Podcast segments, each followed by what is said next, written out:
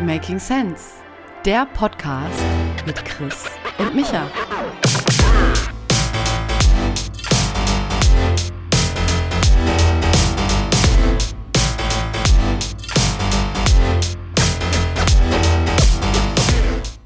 Christopher, Michael, Christopher, ähm, weißt du, was gerade passiert ist in der Vorbereitung zum Podcast? Also ich, Ich weiß, dass du es weißt, aber die anderen wissen es nicht, die zuhören.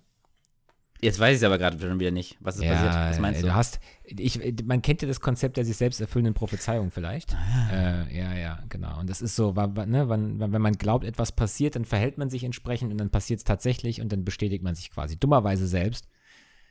Und du sagtest, boah, ey, nicht gut vorbereitet, will keine gute Podcast-Folge, muss vielleicht abbrechen. Nur, dass die anderen mal Bescheid wissen. Also, wenn, wenn wir irgendwann mal bei, in drei Wochen oder was sagen, boah, wir mussten die eine Folge 14 mal aufnehmen, dann wissen alle warum. Ne? Danke, jetzt der Böscher ja noch ex extrem on. Vielen Dank dafür. Aber Gerne. schön, dass man aus unseren Problemen auch direkt Content fabrizieren kann. Ja, aber ne? ich bin eigentlich recht entspannt, weil ich weiß ja, was für ein brillanter Kopf du bist. Du bist so ein krasser Oh. Business-Coach und Consultant. Du erlebst jede Woche spektakuläre Dinge und ähm, Ja. unwahrscheinlich viel. Deshalb hast du alleine wahrscheinlich wieder Themen für zwei Folgen mitgebracht. Ja, ja, genau. Ich habe übrigens auch gemerkt, bei der letzten Folge hat man mein Mausklicken die ganze Zeit gehört. Das mache ich jetzt, mache ich jetzt auch mal weniger. Ne? Ähm, äh, Christopher, ich habe eine, ähm, bevor wir einsteigen, ich habe Mhm. was Lustiges, ge Lustiges, oh je, äh, was Interessantes gehört. Und da würde mich ja deine Einschätzung interessieren. Mhm. Hast du ein Gefühl dafür, wie viele Menschen in den Jahren 1939 bis 45, also während des Zweiten Weltkrieges, pro Stunde gestorben sind? Ja, da fiese Frage. Äh, Mhm. können, kannst du nicht einfacher eine Frage stellen und fragen, wie, wie viel insgesamt gestorben sind? Hat's- nee, das weil wäre ja einfach. Aber Äh, ne. die, gesamt das? hat man ja ein Gefühl, ne? Waren ja, die, die Opfer waren ja Viele. sehr hoch, ja? Ja. Aber was das denn bedeutet pro Stunde? Oh, das, ist das ist ja, also, das ist kein Happy-Thema. Also einige pro Stunde. Nee, also da so schnell kann Einige, ich jetzt ja. heute nicht Kopf rechnen, also erleuchte mich. Ta Christopher. 1000 pro Stunde. Ja, in den Jahren 1939 bis 45 sind umgerechnet pro Stunde 1000 Menschenleben. Das heißt pro Minute mehr als 15 Menschen. Ja. Also Und das habe ich das, alle, das vier, alle vier Sekunden. Alle vier Sekunden ist einer gestorben. Wow. Ja. Ja. Ach du Kacke. Mhm. In den ganzen Jahren, also in sechs Jahren, Mhm. Jede, Seku jede vier Sekunden ein Mensch. Und das, das habe ich von Neil deGrasse Tyson, den kennt man vielleicht, das ist ein ähm, amerikanischer Astrologe und auch berühmt, weil er halt bei YouTube oder bei oft auftritt. Ist, also es ist interessant, ihm zuzuhören, ist ein Professor, glaube ich, auch. Äh, und da ging es um die Frage, wie sich unsere Situation als Menschen verbessert hat, sozusagen, über die letzten Dekaden und dass es quasi äh, mal sehr schlimm war und jetzt eigentlich immer besser wird in Summe, jetzt, wenn man das mal so. Und das, hat dir das geholfen? Hat dich das glücklicher gemacht? Äh, nee, ich war nur geschockt, ähm, wenn man manchmal Dinge in Zahlen ausdrückt, wie, wie, äh, ja, das hilft manchmal. Also, weil mir aufgefallen ist, dass wir manchmal, wir hatten beim letzten Podcast darüber gesprochen, ähm, über, oder beim vorletzten, über meine Bachelor-Thesis und Risikoverhalten von Finanzanbietern und da habe ich, glaube ich, auch mal irgendwie gesagt, dass ich der Meinung war, dass, es, dass man da nicht so einfach von ähm, Risikoverhalten reden kann, weil den Menschen irgendwann die Relation verloren gegangen ist. Ne? Also wenn du täglich mit Milliardensummen handelst, dann ist halt eine Milliarde, zwei Milliarde ja Mai. Ne? Das heißt, Ja, du genau. Da finde ich, sind Zahlen ja eher abstrakt. Und manchmal machen sie Dinge aber auch sehr Ja, verständlich. ja, aber mir geht es eher darum, dass du Mhm. halt manchmal einfach die Relation verlierst Mhm. und die, dass das 45 Millionen oder wie viel, 50 Millionen Menschen im Zweiten Weltkrieg gestorben sind, das hört man immer wieder. Aber das verliert, glaube ich, also geht mir so, manchmal einfach an, an, an, an Schwere. Und wenn man Mhm. dann hört, 1000 Menschen pro Stunde, sechs Jahre lang, Mhm. dann sind das Zahlen, die man dann, also in meinem Kopf dann leichter verarbeiten kann, Mhm. als eine Zahl mit neun Nullen, weißt du? 45, neun Nullen. Also der Making Sense, das so runterzubrechen, hilft manchmal und eigentlich toll, dass wir Ja. von solchen Dimensionen konstant seit dem Zweiten Weltkrieg entfernt waren, sei es Syrien oder sonst Genau. was, oder auch jetzt Ukraine-Krieg, das ist halt eine ganz andere Hausnummer, ne? G- Genau. Und das ist aber allgemein noch ein Making Sense für ähm, ein kleiner Schwenk noch. Ich weiß nicht mehr, welcher Politiker das war, ob das Kohl war oder, oder der Strauß äh, im Bundestag damals.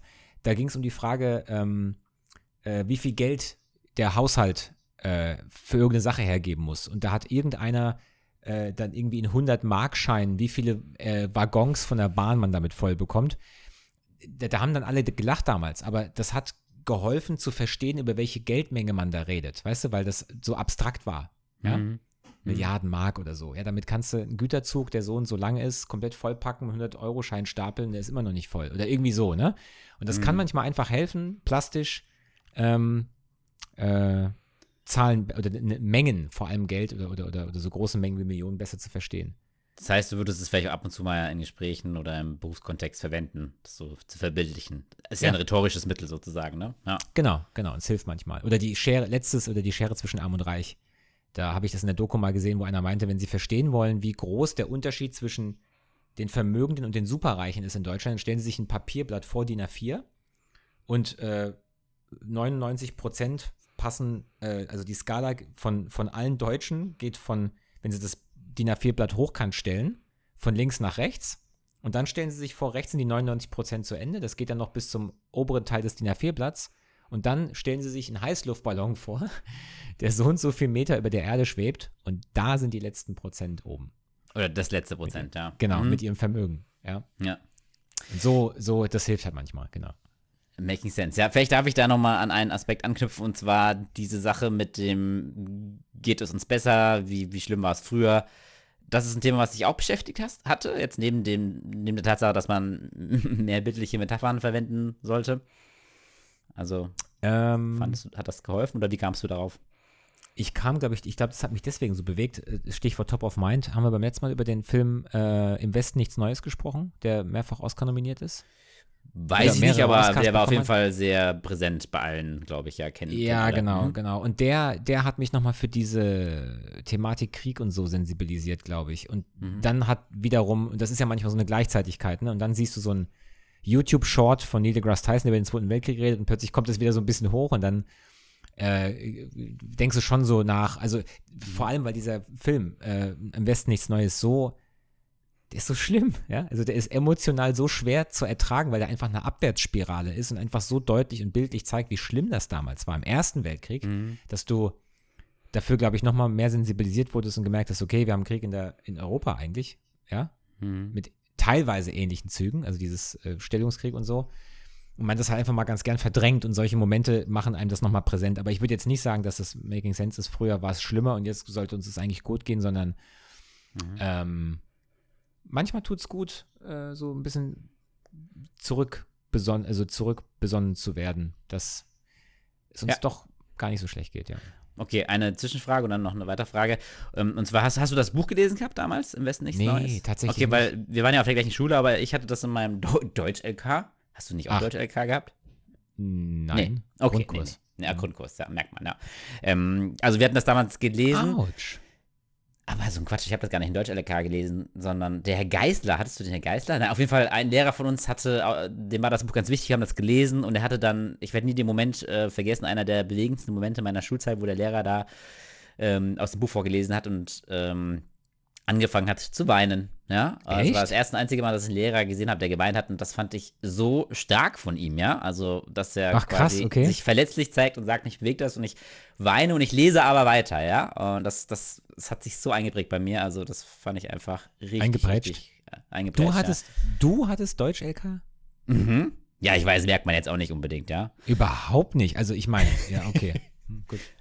Mhm. Dankeschön, ja. Ja. Nee, Bitte, also ja. super, also das, das, das Buch fand ich echt unwahrscheinlich prägend und auch ein bisschen greifbarer als so mancher Roman, den man im, wie Effi Priest oder sowas, den man im deutschen LK damals zumindest gelesen hat. Ähm, und seitdem, also es hat so meinen Blick auf Krieg äh, verändert und geprägt bis Mhm. heute, ne? Also da, da ist auf jeden Fall was dran. Deshalb, ich habe den Film noch nicht gesehen, aber kann ich mir gut vorstellen, wenn der gut umgesetzt ist, dass der auch sehr einprägsam ist. Ja, tu's, tu's nicht alleine. Ja, Empfehlung okay. am Rande, ja. Ja. Interessant. Nee, ich hatte Deutsch äh, bei der Frau Walatka und die hat ähm, mich immer gebeten, ich habe mich zu oft gemeldet und habe zu viel gelabert und sie hat mich immer gebeten, einfach die Klappe zu halten und wenn ich ein Bild male, kriege ich trotzdem eine 2 Mitarbeit und das habe ich dann auch gemacht. also das Kein Problem Witz, zu viel reden, das war schon früh da. Also das heißt Problem. Die Stärke meine ich natürlich, ja. Also, ja, ja, das war dass schon in der Grundschule, ja. Ja, genau. Und das andere, was ich sagen wollte, genau, äh, mein Making Sense zu dem Thema, man vergleicht äh, sein Leben oder unser heutiges Leben mit der Zeit von damals. Da war, hatte ich so eine Phase, äh, vor ein paar Jahren, wo ich so voll der Verfechter war und, und habe gesagt, hey Leute, wir müssen uns mehr, weil ich lege ja gerne mal die Ratio an, an irgendwelche Trends und ich echauffiere mich manchmal über die Hysterie äh, und wie gut es uns doch geht und wie aus kleinen Problemen Riesenprobleme gemacht werden und wie manche meines Erachtens nicht so wichtigen Probleme voll die Aufmerksamkeit bekommen. Darüber hatten wir unter anderem auch ein Beispiel äh, in letzter Folge, wo ich gefragt habe, hey, inwiefern ist Antisemitismus wirklich ein Problem in Deutschland, ne, mhm. ne, was, was äh, größere ja, Aufmerksamkeit ja. bekommen sollte, ja. Äh, und da hatte ich ein paar Jahre, wo ich gesagt guckt euch doch die Zahlen an und ah, eigentlich in, auf neun von zehn Metriken, die du dir ausdenken kannst, ist alles besser geworden. Und mittlerweile sehe ich das ein bisschen anders, weil bekanntlich manche Trends sind stagnierend oder auch wieder rückläufig, ähm, zum mhm. Beispiel auch was die Anzahl der Kriege geht, ne? Und so ein paar Gesetze wurden gebrochen, ähm, dass halt zum Beispiel entwickelte Staaten nicht mehr gegeneinander Krieg führen. Ähm, also da könnte man auch potenziell ganz klar sagen, dass sich mancher Trend gerade nicht fortsetzt. Und ich finde, es hat halt auch so ein Bias, ähm, weil gerade diese, diese, diese Beispiele mit den Toten im, im Zweiten Weltkrieg, weißt du, das war gefühlt wie echt eine andere Epoche der Menschheit. Damals ist so viel anders passiert, auch gerade irgendwie noch ähm, zu Zeiten der äh, Industrialisierung und so weiter und so fort. Da war einfach alles so krass anders, ja, dass dass wir das als Menschheit auch nie wieder erreichen werden. Deshalb ist dieser, ist, ist, ist, ist der Vergleich, ich sag mal, vor 1945, jetzt nicht nur bezüglich Toten und Krieg, ja, bezüglich so vielerlei Dinge, einfach hinfällig und hilft dir nicht weiter, weil, weißt ja. du, weil der, weil der, ja, ja. der Referenzwert ist so off the scale heutzutage, dass, dass dann, dagegen sieht immer alles gut aus, ne, dass ich jetzt schon davon wieder ein bisschen fest, äh, ein bisschen abgekommen bin und heutzutage eher Dinge über die letzten 20 Jahre oder so vergleichen würde. Hm? Mhm. Ja, ja, klar, klar. Auf jeden Fall. Vor allem, weil halt auch, ne, wir hatten es ja in den letzten Folgen mit KI und so, es passiert halt echt sauschnell, sau viel, mhm. ja, exponentiell, dass du einfach, ja. Mhm. Ich bin da mittlerweile davon abgekommen, wenn ich jetzt das jetzt auf die Zukunft projiziere. Ich weiß nicht, wie es dir geht. Wir haben ja ein paar Mal über KI gesprochen. Ich habe meine Meinung dazu schon mal angedeutet. Das anders als noch vor zehn Jahren, ich, ich gar nicht mehr diesen Satz sagen kann, naja, in 30 Jahren oder äh, in 100 Jahren oder, oder wenn manche Leute sagen, oh, die Entwicklung, da braucht man noch 200, 300 Jahre.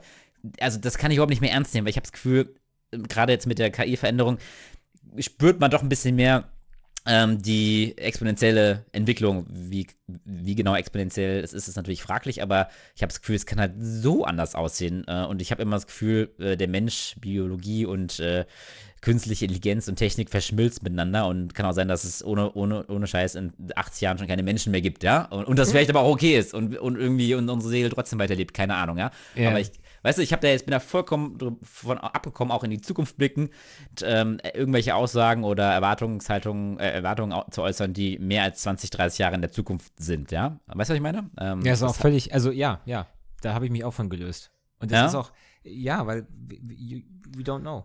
Wir ja. wissen, also das, äh, und vor allem, weil du halt einfach nicht mal, nicht mal verlässlich Jahresprognosen abgeben kannst. Also, ja.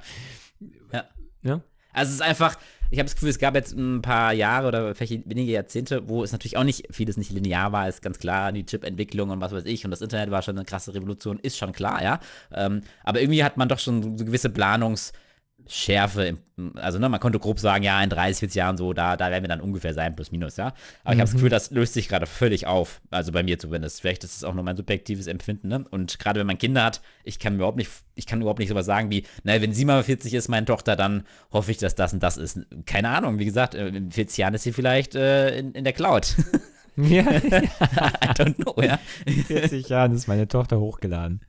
Ja, und ich hoffe also auch. Also ganz, ja. Keine du, Ahnung. Aber da, äh, ja, das ist, das ist tatsächlich so. Das wäre auch mein Making Sense. Also äh, irgendwelche Aussagen wie in 10, 15, 20 Jahren kannst du eigentlich knicken. Ja. Also allein schon, wenn du auf die letzten 10, 20 Jahre zurückguckst, völlig irre. Völlig, völlig irre, ja. ja. Ach, da, schön. Ich habe ich ja. habe eine andere, ich, also die ganzen Sachen, die ich vorhatte, aber das passt jetzt irgendwie ganz gut grundsätzlich, ja, zum, zum, zum, zum Thema oder zur Themendramaturgie. Äh, du hast ja mitbekommen, dass, es, dass die AKWs in Deutschland abgeschaltet wurden, ne? Ja. Mhm. Ich habe mir da so eine Anne Will-Folge angeguckt vorgestern oder angehört äh, und ich wusste gar nicht, ich habe mich damit gar nicht so beschäftigt und ich bin auch kein Energieexperte.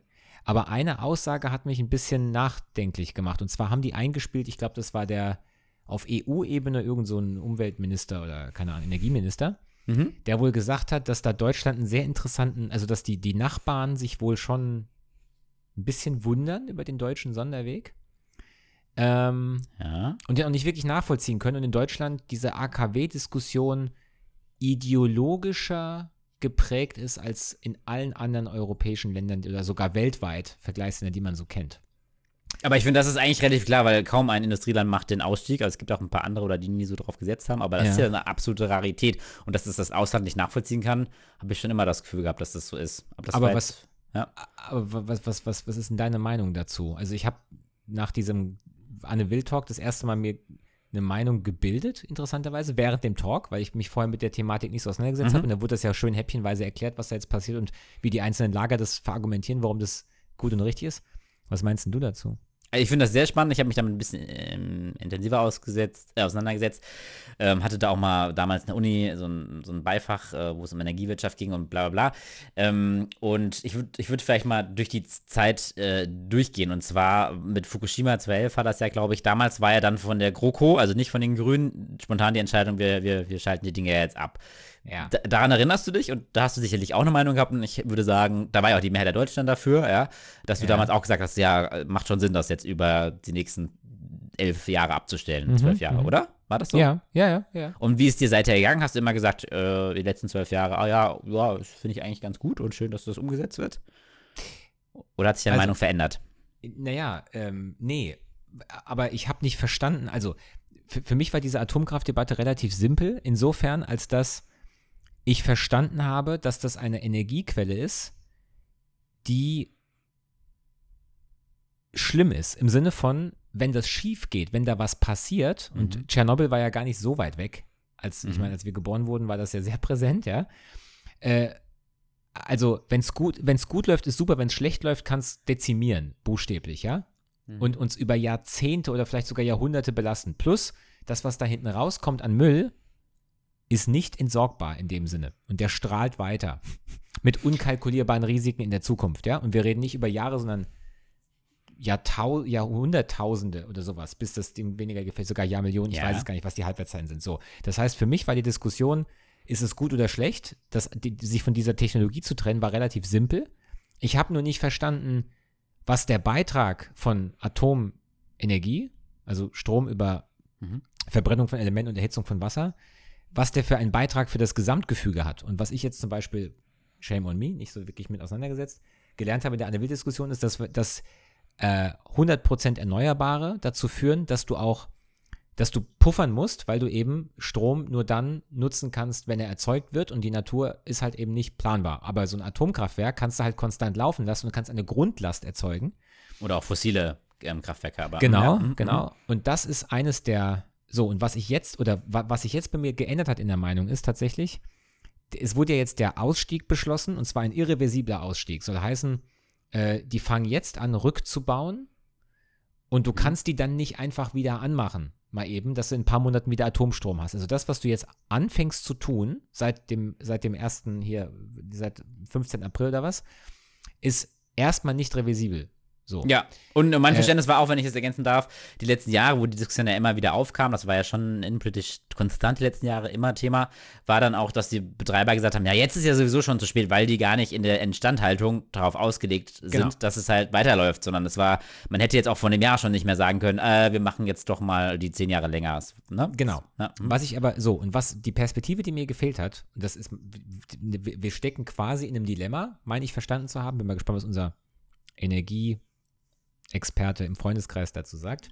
Shoutout to Dr. S.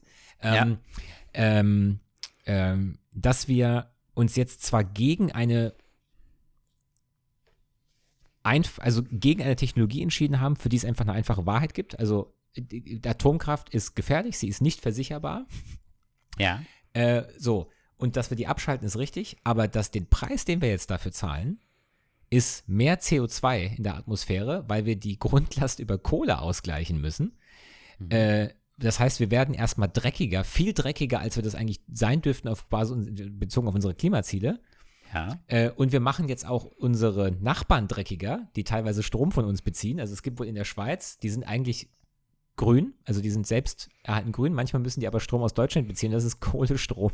Aber da, da ist die Frage, wie oft kommt das vor, muss man schon sagen. Ja, aber Also der Punkt ist also, wir werden, äh, wir, wir, wir, wir, also zum Thema, wenn du dir die Klimadimension anguckst, ist das eigentlich der falsche Schritt. Ja. Genau, und das hätte ich jetzt auch gesagt. Also die Frage ist sehr vielschichtig und ich möchte vorwegschießen, ich glaube, über jeden einzelnen Aspekt in dieser Diskussion kann man diskutieren, ja. Und das merke ich auch. Ähm, mhm. Und das ist ganz spannend. Deshalb ist das, springt das auch den Rahmen dieses Podcasts an für sich. Aber so grundsätzlich, glaube ich, warum bin ich auf 2011 gesprungen? Damals war halt noch eine andere Zeit, muss man schon sagen. Ähm, da hat, war Fukushima halt ganz nah, ist ja ganz klar, äh, top of mind sozusagen, ne? Ähm, und der Klimawandel war phasenweise damals schon Thema, aber war weniger präsent. Und der hat sich ja hochgespielt. Und jetzt im Zuge mhm. des Klimaschutzes äh, ne, reicht ja irgendwie äh, 10, 20 Prozent der Bevölkerung zu drehen, die jetzt sagen, ah nee, jetzt hätten wir doch lieber die AKWs länger, weil das Risiko erscheint uns jetzt auch nicht so schlimm und äh, eigentlich ist das größte Risiko ja der Klimawandel, weißt Deshalb wundert mich das überhaupt nicht, dass sich die Meinung geändert hat. Ich fand es damals ähm, okay, ich hatte das immer so als Vorreiterrolle gesehen, von wegen als Inspiration und eben auch diesen Zwang dann, sich mehr auf die neuen Technologien zu werfen. Also das finde ich ist schon, ist schon positiv, dass du dich ja dazu zwingst, das andere jetzt richtig zu machen, ja, weil du dir ja. das andere ja brauchst. Ne? Das ist immer so das grundsätzlich Positive, was ich darin sehe.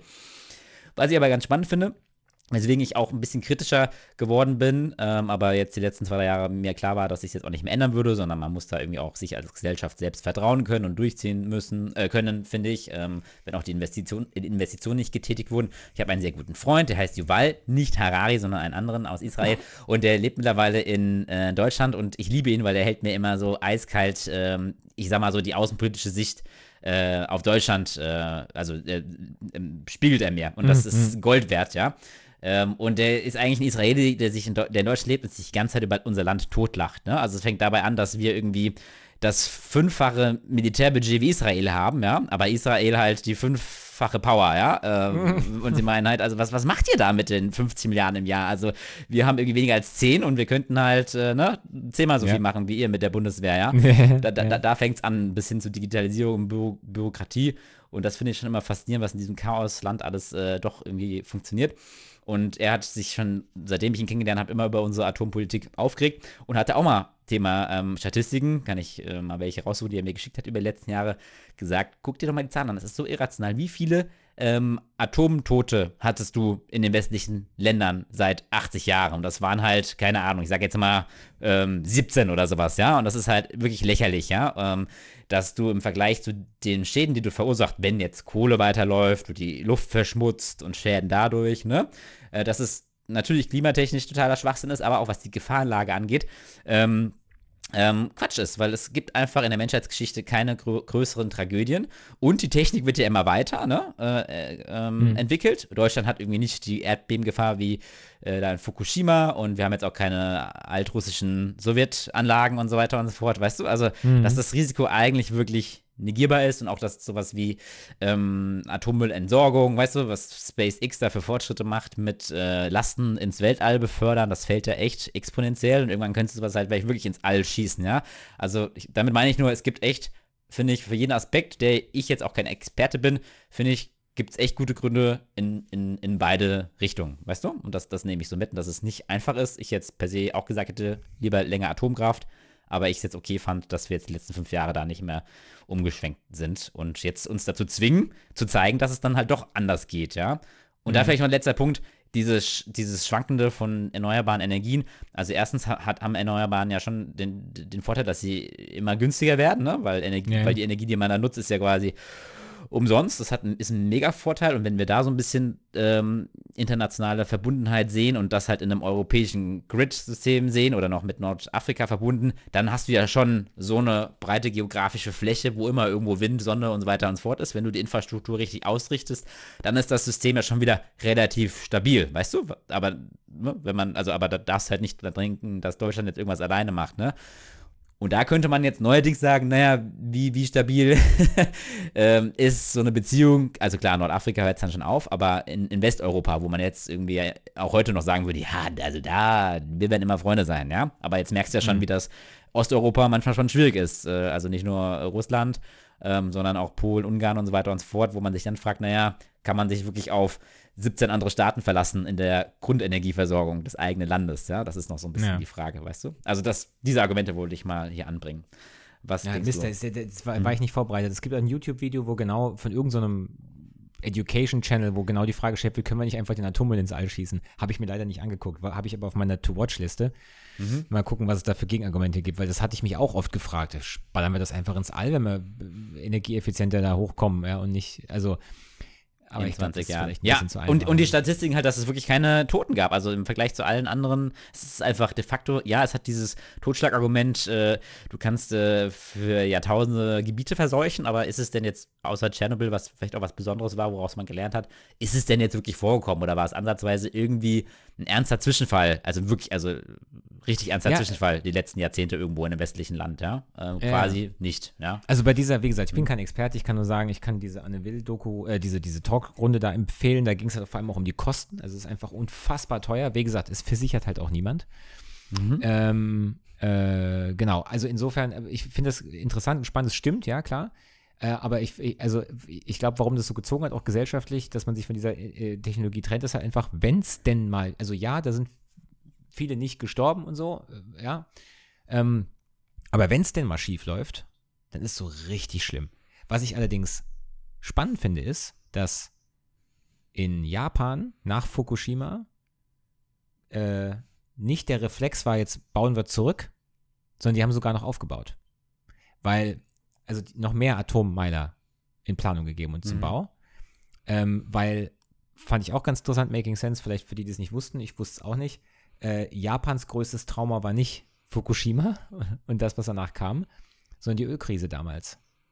Die waren mm, so das, hat die noch mehr, die, das hat dir noch schlimmer geprägt im, ja, ja, im, ja, ja. Gese also, im gesellschaftlichen Gedächtnis, ja. Okay. Richtig, die hatten richtige Blackouts und da sind Menschen gestorben in, mhm. äh, in, in ähm, Krankenhäusern auf Intensiv, weil die buchstäblich keinen Strom mehr hatten. Und da hat sich die Gesellschaft gesagt, das passiert uns nie wieder. Und deswegen ah, haben die quasi auf Atomkraft gesetzt und deswegen setzen die da nach wie vor drauf, auch wenn da halt mal eben so, eine kleines, so ein kleiner Incident war. Ne? Fand ich ja. total interessant, wusste ich nicht. Ne? Super spannend. Ähm, ja, genau. cool. Da würde ich sagen, verlinken wir mal ein paar Artikel und Grafiken und so weiter und so fort. Äh, da kann sich jeder selber ein Bild machen. Ist auf jeden Fall lohnenswert, darüber zu sprechen, weil es so ähm, akut ist. Ähm, aber ja, mein, mein Fazit am Ende war halt jetzt, äh, es ist jetzt beschlossen in Deutschland und ihr sollt jetzt nach vorne gucken und das Beste draus machen und jetzt halt dann irgendwie doch vorleben, dass es irgendwie auch, auch anders, anders geht. Weißt du? Mhm. Das dann. Auf jeden Fall, mhm. auf jeden Fall. Ich habe jetzt noch, äh, jetzt muss ich jetzt doch noch fragen. Das ist jetzt wirklich meine letzte Quizfrage, ne? Äh, hat jetzt mit Atomenergie nichts zu tun, aber auch vielleicht Making Sense. Weißt du, weißt du, was ein Meter ist? Ein Meter? Wie definiert sich ein Meter? Die Maßeinheit Meter. Gut, da wurde doch irgendwann mal, boah, liegt da nicht so ein Urmeter irgendwo in Frankreich und da. Das ist, glaube ich, der Kilo. Das Kilogramm. Hm. Heute willst du mich aber hier auch bloßstellen. Ähm, nee, ja, weil äh, du mit das die letzten Male ziemlich geil bloßgestellt hast mit deinen Fragen. Äh, ich erinnere mich an die Frage, ähm, wie wird eigentlich Wasser also was passiert nicht mit dem Wasser, weißt du? Ja, ja. So, was ist der Wasserkreislauf? Was ist Wasserverschwendung? Ja, was machen die Kläranlagen eigentlich? Ja, spannende äh, Folge, vorletzte Folge. Super Empf spannend. Empfehle ich hier, ja. ja. Nee, dann klär mich auf. Bitte, bin gespannt. Also ein Meter ist die Länge der Strecke, die das Licht im Vakuum während der Dauer von 1 zu 1 299.792 458 Sekunde zurücklegt. So ist ein Meter definiert. Wusste ich auch nicht. Mal wieder nicht, muss ich ehrlich sagen. Weil ich nämlich einen Tweet gelesen habe zum Thema Zeit mhm. und unsere Verhältnis zur Zeit. Äh, und da ging es halt darum, wie wir halt angefangen haben, Zeit zu messen und so. Und dass wir jetzt halt Maßeinheiten haben. Damals hatten wir so Pi mal Daumen Maßeinheiten, Inch, äh, Foot und so. Ne? Mhm. Äh, und jetzt haben wir definierte Sachen wie ein Meter zum Beispiel. Und dann kam das mit dem Licht. Jetzt musst du erstmal googeln, das kann doch gar nicht sein. Bäm, Allerdings ist das so. Ich habe das tatsächlich auch schon mal gelesen, aber da sieht man auch, dass so nice-to-know-Facts manchmal halt auch total unbedeutend sind, weil wenn man sie wieder vergisst, hat das auch einen Grund. Aber jetzt denke ich wieder, ah ja, stimmt, ist ja eigentlich ganz witzig, wie man da herangegangen ist, ne? Dass Hat man irgendwie was Objektives als Maßstab, sprichwörtlich, äh, nimmt. Finde ich ja schon ja. gut. Ja. Hat dich das, hat dich das bereichert jetzt? Ja, es ist nö. Also Also ich finde es nice to know, aber es bringt einen de facto jetzt, glaube ich, auch nicht unbedingt weiter, dieses nee, ne? ähm, Making Sense. Aber ich finde es ja toll, wenn man auch mal so Fakten einschreibt. Mache ich ja auch manchmal. Muss ja nicht alles immer todernst sein, von wegen, weißt du, wie viele Menschen pro Minute im Zweiten Weltkrieg gestorben sind? Ja, ist ja, ist ja kannst ja gleich anfangen zu weinen, ja. Ja, weißt du, weißt du, was die, die, die Zuhörer vielleicht mittlerweile auch ge ge gemerkt haben sollten, wenn du äh, irgendwie nicht so auf der Höhe bist oder so ein bisschen äh, oder so, ne? Dann wirst du immer so ein bisschen assi. Das, ich, weiß nicht, ob, ich weiß nicht, ob das anderen auch schon mal aufgefallen ist, die diesen Podcast gehört haben. ähm, Mist, bin also ich schon wieder aggressiv. Es tut mir leid, Michael. Stimmt, das Ja, hat was ja. mit Müdigkeit zu tun, ja. Mhm. Ich- äh, Das ist deine Ausrede. Du bist müde. Ja, ja. Ja, ich bin dann irgendwie so ein bisschen ähm, mehr straightforward, ja. Vielleicht bin ich ja so immer nur, ich kaschiere es ansonsten. Fehlt dir dann im Gehirn so eine Verbindung, wo dann so ein Sozi normalerweise hast du so einen Sozialfilter und Ganz dann genau. ist der weg. ja. Und dann versuchst du es lustig zu verpacken, aber schaffst es nicht, genug Witz dran zu packen, dass die andere Seite dann ziemlich offensichtlich merkt, dass das keine Ironie und kein Sarkasmus, dass du es eigentlich wirklich denkst. Und der verzweifelte Versuch, das lustig zu machen, scheitert. Und du verletzt die andere Seite dann trotzdem, obwohl du das eigentlich gar nicht wolltest. Ne? Could be. Oh, wei, bist du sogar verletzt, es tut mir leid, ja. Ähm, Nee, nein, ach so Quatsch. Ich komme damit klar. Ist da eine Träne im Auge? damit-? Ist da eine Träne im Auge? Nee, du kannst meinen geritzten Arm nicht sehen, ne? Nee, tut mir leid, genau, wenn- deshalb, ich bin heute ein bisschen fertig, äh, das tut mir leid, äh, aber ich, grundsätzlich äh, genieße ich das hier gerade sehr und freue mich, was du hier alles äh, beiträgst, also vielen Dank, muss ich vielleicht mal explizit so sagen, ne? Also, Ja, ja, ja, ich habe noch was, ich habe noch was. Ich habe ja, das habe ich ja total geschickt gemacht, das hat man ja wahrscheinlich auch gar nicht gehört. Ich habe ja äh, diese Meta-Geschichte, ja, wo habe ich denn das her? Ja, von so einem Tweet, den ich gelesen habe, ja. Ja? Natürlich werde ich jetzt auch über diesen Tweet äh, reden, ist ja klar. Also ich meine, Okay. ich bin ja nicht doof, ja. Mhm. Äh, verlinke ich auch mal, das ist äh, auch ein Twitter-Kanal, dem man folgen kann. The Cultural Tutor heißt der. At Cultural Tutor zusammengeschrieben. Äh, postet manchmal ganz interessante Sachen. Das eine, da bin ich ein bisschen kleben geblieben. Und zwar, die, die Frage des, dieses Tweets ist, wie, wie, wie sind wir eigentlich aufgewacht, bevor es Wecker gab?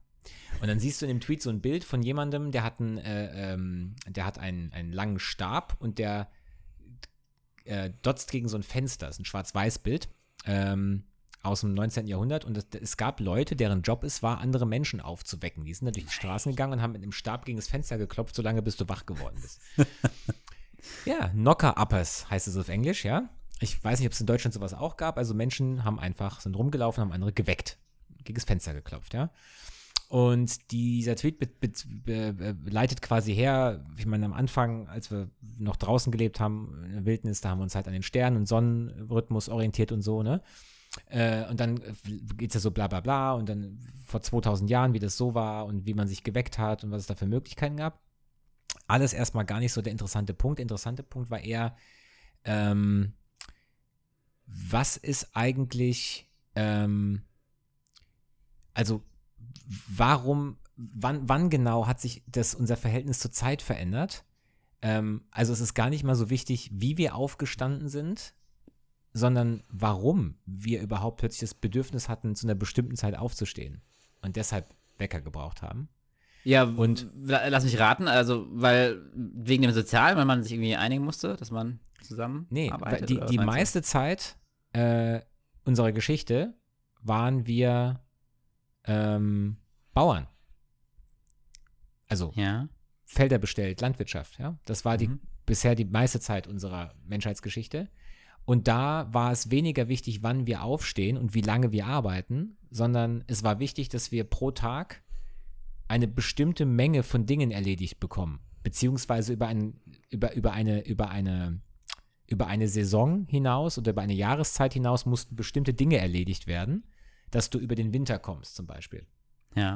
Das heißt, die Arbeitszeit war weniger relevant als die, als die Menge der notwendigen Aufgaben, die du erledigt bekommst. Und Mhm. deswegen brauchtest du keinen Wecker, ja? Äh, so. Und das hat aufgehört mit der, Industri mit der äh, Industrialisierung. Also zu der Zeit, wo es Bauern gab, waren die einzigen Menschen, die Wecker gebraucht haben, äh, Ka Kaufleute oder, oder, oder Mönche oder Politiker oder Bürokraten, also so, ne? Die, die, Denk, die Denk, der denkende Teil des, der Gesellschaft, der war aber äh, die kürzeste Zeit unserer Zivilisationsgeschichte immer in der Minderheit. Und die meisten waren eben Bauern und, und, und Feldarbeiter und die mussten halt einfach ihren Job machen, egal wie lange er dauert. Ne? Deswegen war Zeit und Messen der Zeit nicht so wirklich relevant für die. Und die, äh, diese Knocker-Uppers, von denen ich am Anfang geredet habe, die sind dann im 19. Jahrhundert vor allem während dieser ähm, Industrialisierung und der Fabrikarbeit wichtig geworden, weil dann war es nämlich plötzlich wichtig, wann du zur Arbeit kommst und wie lange du eine Schicht hast, ne? diese Schichtarbeit. Und da war das plötzlich, da wurde das plötzlich ähm, wichtig. Und das fand ich, das finde ich ganz interessant, dass also, wenn man mal drüber nachdenkt, Dinge, die für uns völlig normal sind. Ich habe auch meinen Handywecker und, und ich, ich wüsste gar nicht, wie man ohne Zeit messen, ich meine, du willst eine, eine Bahn und du guckst, wann kommt die nächste Bahn, dann rechnest du nach, wann bin ich denn dann wo und wo und dann kann ich wann wir was wie lange erledigen. Das ist so normal, denkst du nicht mehr drüber nach. Mhm. Und gleichzeitig denkst du, okay, als wir noch in Anführungszeichen naturnäher gelebt haben, war das völlig irrelevant. Ja, Völlig irrelevant. ja. Ja, das Ja, finde ich jetzt so- äh, ja. spannend zu wissen, dass es da Leute gab, die durch die Straßen gelaufen sind und die Leute geweckt haben, weil das, finde ich, zeigt einem dann, oder ja, das macht einem nochmal demütig, wo der Mensch eigentlich herkommt und äh, ja, andererseits da, tatsächlich, das finde ich eine coole Referenz, froh, was man mittlerweile geschafft hat für, für, für eine Effizienz und für einen Wohlstand und ja, für einen Komfort auch. Also, das war mir nicht klar, dass das so damals abgelaufen ist. Verrückt. Ja, und so, und so leitet er das halt her, so kam ich auch auf diese Sache mit dem, wie lang ist ein Meter, weil er halt Mhm. meinte, also äh, Zeitmessen war halt auch relativ. Also es gab Leute, die haben gesagt, ja, jetzt ist die Sonne da und so, ne? Und jetzt wird es wahrscheinlich bald dunkel. Irgendwann war es wichtig, okay, wenn es dunkel wird, wie viel Uhr ist denn das dann, ja? Stimmt. Ähm, bis man, mittlerweile gibt es Atomuhren, die die Zeit quasi universell auf keine Ahnung wie vielstes Sekundstel da äh, messen. und ja? wie machen die das? Warum heißen die Atomuhren? Äh, weil es da um die Strahlungszyklen von einem Atom geht, das Cäsium 133 heißt. Okay, krass. Was du alles weißt, ja. Ja, ich habe den Tweet gerade vor mir.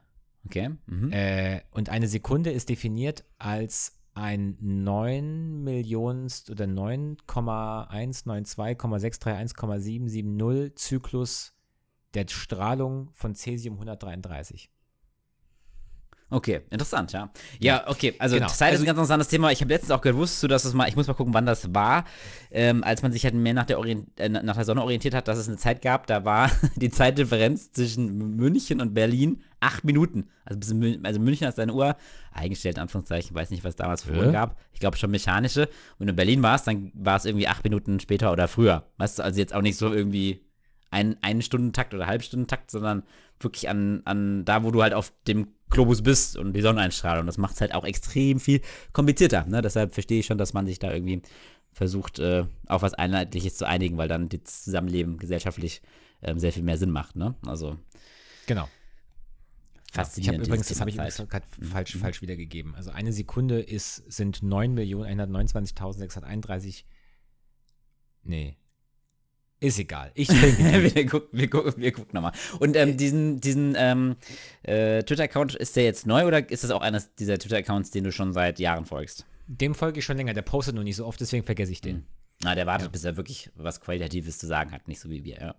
Ganz genau, ganz genau. ja, aber das war, das war mir noch so, eine, so, ein, so ein Dings mit den Knocker-Uppers und äh, dem Verhältnis zur Zeit und dass es eigentlich eine Zeit gab, wo es völlig Wumpe war, wie viel Uhr es ist, Mhm. Sondern nur, ob du deinen Kram geschafft hast pro Tag, ne? Witzig. Was ich eigentlich auch seit, äh, apropos Zeit, seit einer halben Stunde versuche, aber du warst jetzt so motiviert mit deinen ganzen Themen, äh, fand ich echt toll, wollte ich dich auch nicht bremsen, ähm, dass wir eigentlich diesen Recap von der vorherigen Folge machen. Das hat sich ja die Community gewünscht und fanden wir irgendwie ganz gut, nochmal kurz zu reflektieren, hey, was hatten wir denn letzte Woche, letzte Folge ähm, gesprochen, nochmal als Hinweis für diejenigen, die es nicht gehört haben und, und, und weil man ja Wissen manifestiert, indem man es insbesondere zweimal wiederholt hat, man mega den Konservierungseffekt, ja. Weißt du noch, worum wir, Scheiße, wir jetzt wollte ich, jetzt wollte ich rein, reinprätschen und wollte sagen, das ist doch eine super Idee, dass du das jetzt mal wiederholst. Ja, also wir hatten, Ah. äh, also wir hatten über dein Sexleben gesprochen. Habe ich das richtig in Erinnerung? Ja. genau, wir haben über dein Sexleben gesprochen, Lust. Nee, also man muss schon sagen, es ging sehr, sehr lange um ein Thema. Ich fand es toll, dass du ein, neun, ein 8-Minuten-Video in 9 Minuten zusammengefasst hast äh, in der letzten Folge. Ist mir aufgefallen, als Und da ich das schon erste Mal gehört habe. Ja, Da die- schon wieder. dieses, dieses Sticheln, aber ich liebe dich Da doch. war Ja? es schon wieder. Ja.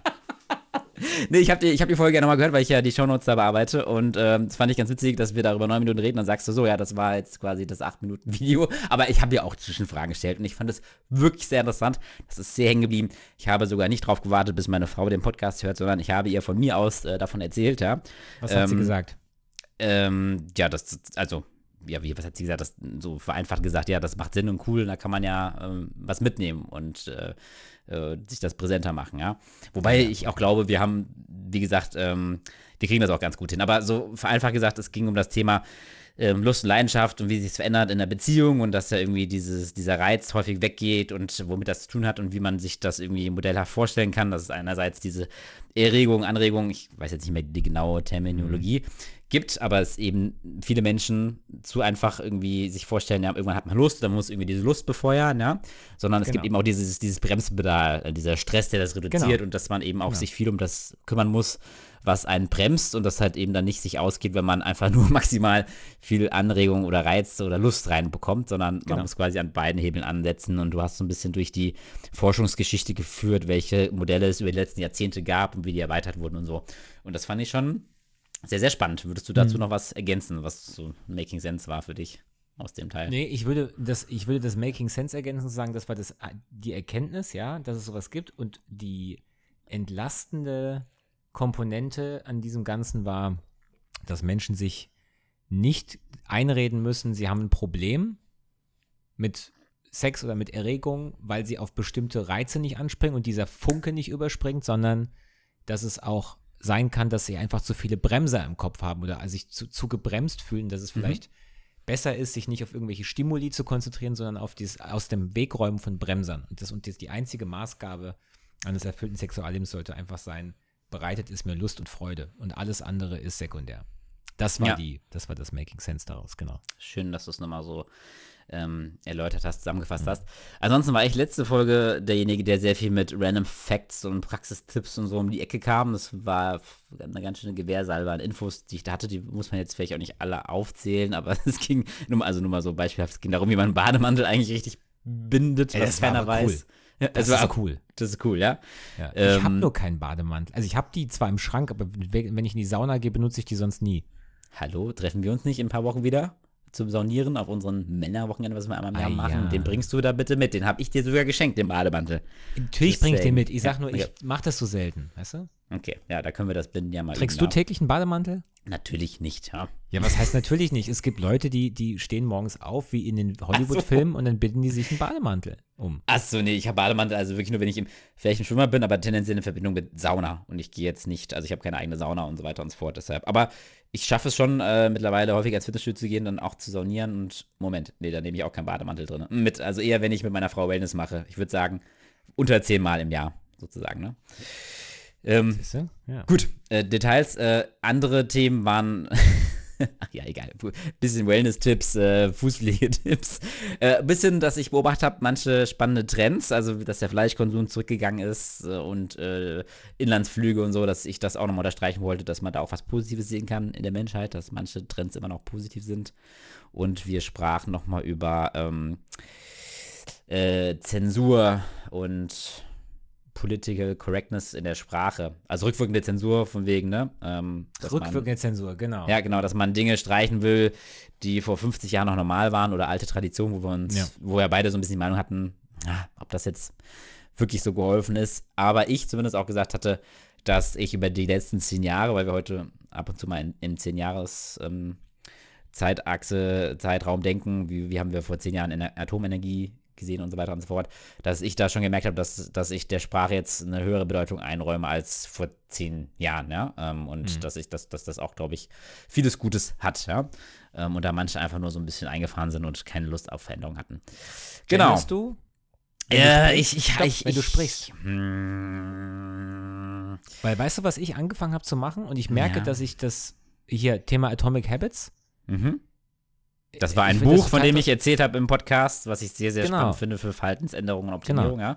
Ja. Ich fange, mhm. ich habe aus, genauso wie, du hast mich ja, glaube ich, mal gefragt, wann ich Vegetarier geworden bin oder, oder, ja, mhm. oder aufgehört habe, Fleisch zu essen, so rum. Ich weiß es nicht genau. Ich weiß nur, irgendwann hat es angefangen und jetzt ziehe ich es durch. Und das mhm. Gleiche merke ich bei meiner Sprache.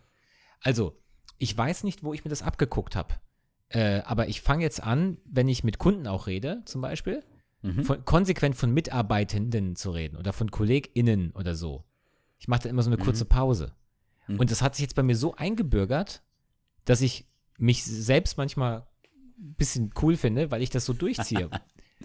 Aber ich weiß, ich weiß nicht, ob das auch daran liegt, dass ich eine, eine, eine Tochter habe und irgendwie, ob mir das geholfen hat, weil ich sie quasi in meine Sprache mit einbeziehen mhm. will und deswegen ganz oft versuche, die männliche Form oder Alternativen für die männliche Form zu finden Das Oder wo genau das aufgefallen. angefangen Mhm. hat. Aber ich mache das jetzt Ja. konsequent. Machst du das auch? Ja, also stimmt, wir haben ja beide Töchter bekommen und ähm, da ist mir aufgefallen, dass ich dann intuitiv oder sogar meine Frau, die ich als sehr feministisch beschreiben würde, die dann häufig dann von, äh, da muss man Arzt für sein, ja, wo ich dann merke, oh, warum sagen wir eigentlich nicht Ärztin, ja, wo ich ganz bewusst sage, äh, wenn ich mit ihr über was rede, dass ich dann die weibliche Form lieber benutze. Also aber dann tatsächlich eher die weibliche als die äh, neutrale oder sowas, ja.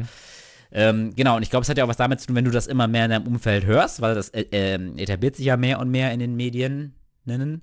Und ähm, dann, glaube ich, fängt man auch an, das äh, selbst zu machen, ja. Und ich hatte letztens auch mal einen Podcast gehört, äh, wo darüber auch gesprochen wurde, dass es aber sehr schwierig ist, das im Alltag äh, konsequent umzusetzen. Also auch Leute, die äh, da echt auch feministisch aufgestellt sind und das seit zwei, drei Jahren versuchen, dass es halt immer noch nicht Habitus geworden ist, ja. Das ist echt, echt schwierig. Es ist natürlich leichter, wenn du dann mal schreibst. Oder mir fällt es besonders leicht bei diesen neutraleren Formulierungen, wie du sagst, äh, Mitarbeitenden, anstatt MitarbeiterInnen, also mit diesen, ähm, Ah, das hat so eine Bezeichnung, diese Pause, habe ich vergessen. Irgendwas mit Glocke, muss ich mal nachgucken, ja. Diese Ja, ja. Sprechpause, ja.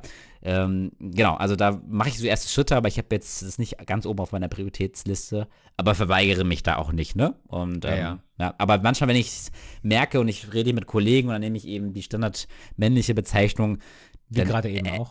Ja, dann ist, ja, also, ja, Kollegen, ja, stimmt, da dachte ich auch tatsächlich an meine Gespräche mit nur Männern hier zuletzt, ähm, wo wir das Thema auch ein bisschen hatten. Ähm, dann finde ich das jetzt nicht schlimm, also ich bin da nicht so harsh mir selbst gegenüber, ja. Aber Ja. das heißt, bei dir, du entwickelst da mehr und mehr Motivation, hast du das Gefühl und Ja.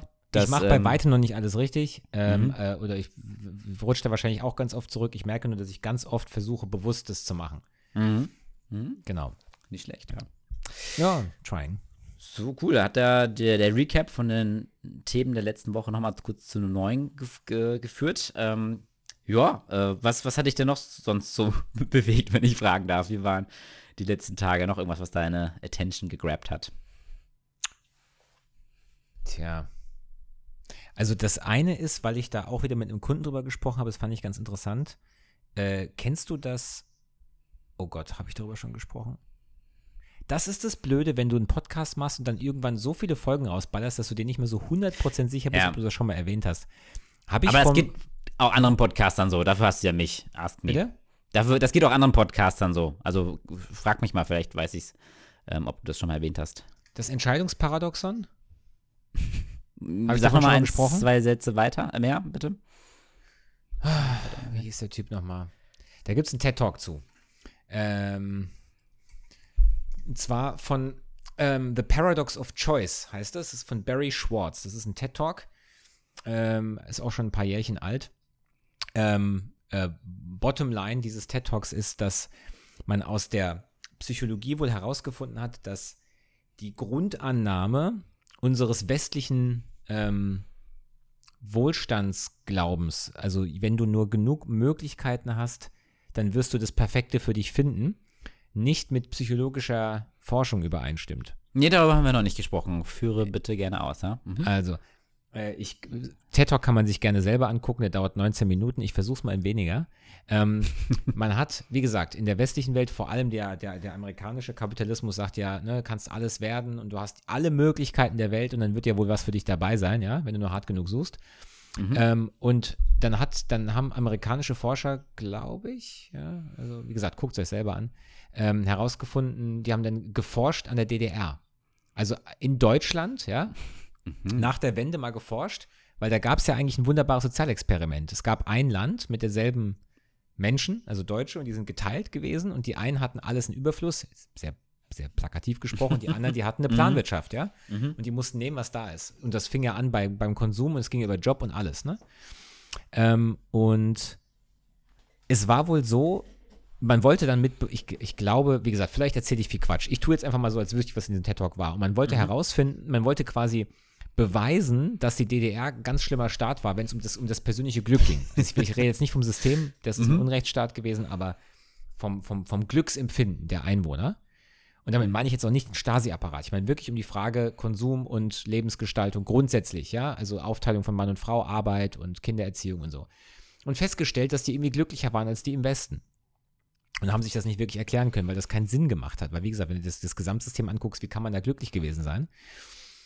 Und äh, es ist wohl so, dass du, wenn du mit, mit, mit Probanden einen Test machst und du gibst denen, keine Ahnung, zwei Sodas zur Auswahl und fragst sie, welche schmeckt besser oder, ne, oder bist du zufrieden mit deiner Wahl und du gibst und fragst die Leute das ab und dann gibst du Leuten 20 verschiedene Sodas zur Auswahl mit unterschiedlichsten Flavern und so Mhm. und lässt sie dann ihren Lieblingsdrink da rausfiltern und fragst sie dann, wie zufrieden bist du mit deiner Wahl, sind Menschen wohl im Schnitt unglücklicher, wenn sie zu viel Auswahl hatten. Mhm. Und das finde ich interessant, weil das ist, wie gesagt, unser, unsere Gesellschaft ist auf was anderes ausgelegt. Voll, Und- also wenn ich da kurz äh, ergänzen, dann kannst du weiter ausführen, ein paar Gedanken zuerst Herrn darf. Ähm, ich, ich weiß, was du meinst. Ich meine, das ist so die Grundannahme des Kapitalismus und das ist ja auch Teil der Kapitalismuskritik, die auch eine gewisse Berechtigung hat, dass äh, wir sozusagen so sozialisiert werden. Das ist das Beste und das treibt den Kapitalismus auch an und das ist der Motor des Kapitalismus, dass man einfach dieses, äh, diese Idee verankert, ne? Immer, immer mehr Auswahl, immer mehr Möglichkeiten und das macht dich glücklich. Aber das ist halt nicht the more the better, ne? Das ist halt überhaupt nicht Genau. so, sondern genau. Und das setzt sich so mehr und mehr durch die Erkenntnis. Da gibt es ja auch so ein, äh, ja, egal, da gibt es auch noch anderes Experiment Ja, mit. aber ich finde das, Bild, also, ja. Mhm. aber ich finde das halt einfach, klar, das geht so ein bisschen auf diese, äh, auf diese Bewegung zurück, ne, mit weniger, ähm, hier, wie nennt man das, ähm, Minimalismus und so. Mhm. Das ist jetzt kein bahnbrechendes Making Sense. Ich finde es nur, was ich halt nur interessant finde, ist, merke ich ja an mir selber, äh, man vergisst das dann oft, beziehungsweise man erwischt sich dann doch immer wieder dabei, hätte ich doch noch ein bisschen mehr von oder was Neueres oder so. Mhm. Aber die, die, die Forschung spricht eigentlich eine ziemlich deutliche Sprache. Mhm. Ja. Und das ist äh, äh, genauso wie, hat, das hatten wir, glaube ich, mal im Podcast, ne, dass Mark Zuckerberg irgendwie jeden Tag das gleiche T-Shirt anzieht und so, ne?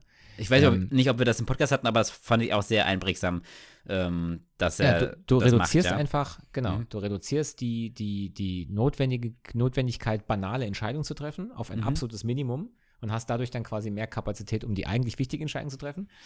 Mhm. Ähm, so, und das gleiche ist halt auch was, was Barry Schwartz sagt im Prinzip. Ähm, weniger ist tatsächlich, führt zu mehr Glück, auch wenn man das vielleicht gar nicht Ja.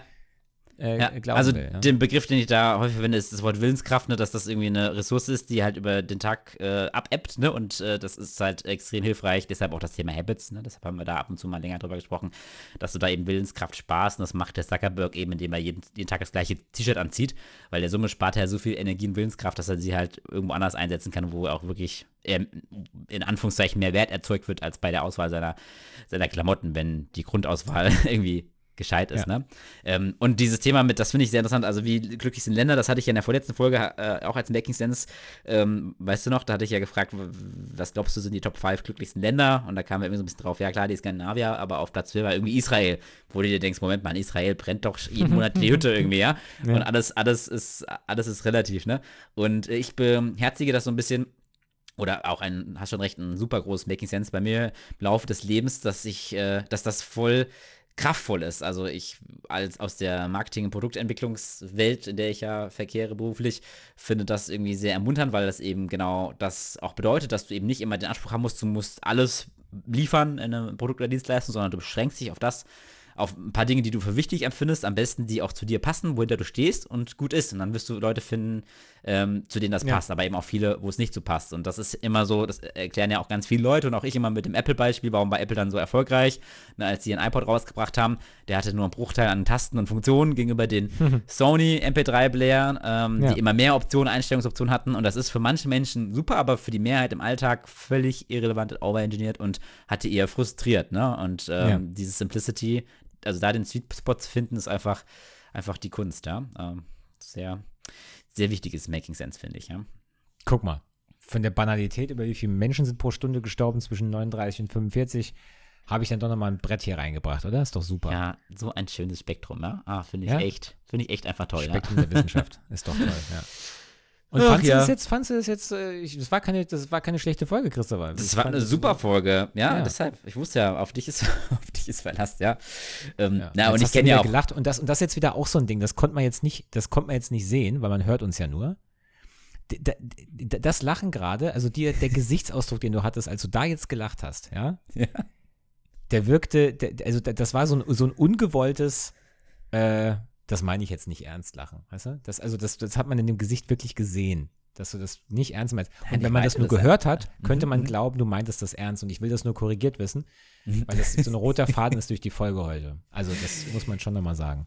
Okay. Ja, ich entschuldige mich. Ich fand es auf jeden Fall äh, sehr toll. Ich glaube, viele Hörer finden es auch äh, hilfreich, wie immer. Es macht sehr Spaß und Ja. ich habe da auch grundsätzlich nie einen Zweifel, dass wir äh, hier tolles Wissen verarbeiten. Deshalb haben wir den Podcast ja gestartet, weil äh, egal wann wir uns im Leben getroffen haben, wir setzen uns, wir brauchen eigentlich nichts, äh, vielleicht einen Stuhl, um sich mal hinzusetzen, das ist ganz angenehm und dann quasseln wir den ganzen Abend durch und ich bin immer wieder aus diesen Sp Gesprächen gegangen und habe mir gedacht, krass, Alter, was der alles weiß und wie viele Ansatzpunkte ich zum Nachdenken jetzt habe. Ne? Und das ist irgendwie cool, wenn wir das alle ein, zwei Wochen hier mal für eine Stunde machen und andere dran teilhaben lassen können. Ne? Mhm. Eines Tages gehen wir, brechen wir dann durch diese gläserne Decke und dann haben wir.